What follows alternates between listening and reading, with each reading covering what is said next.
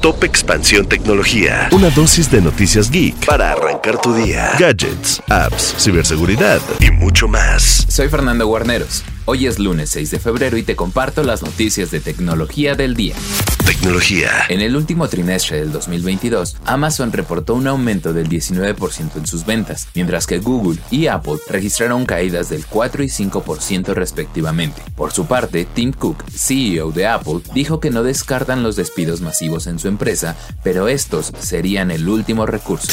El acceso a la API de Twitter dejará de ser gratuito y con él miles de cuentas podrían desaparecer o desactivarse. De acuerdo con un tweet de la cuenta enfocada a desarrolladores de software de todo el mundo, esta medida se hará efectiva a partir del 9 de febrero, por lo que las cuentas de bots tendrían que pagar para seguir funcionando.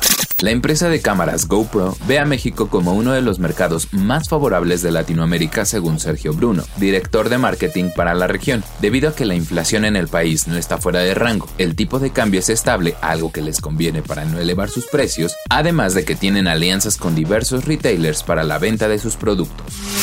Tecnología. Y recuerda que si quieres estar al tanto de todas las noticias de tecnología y gadgets, puedes seguir nuestra cobertura en expansión.mx, diagonal tecnología. Esto fue Top Expansión Tecnología. Más información, expansión.mx, diagonal tecnología.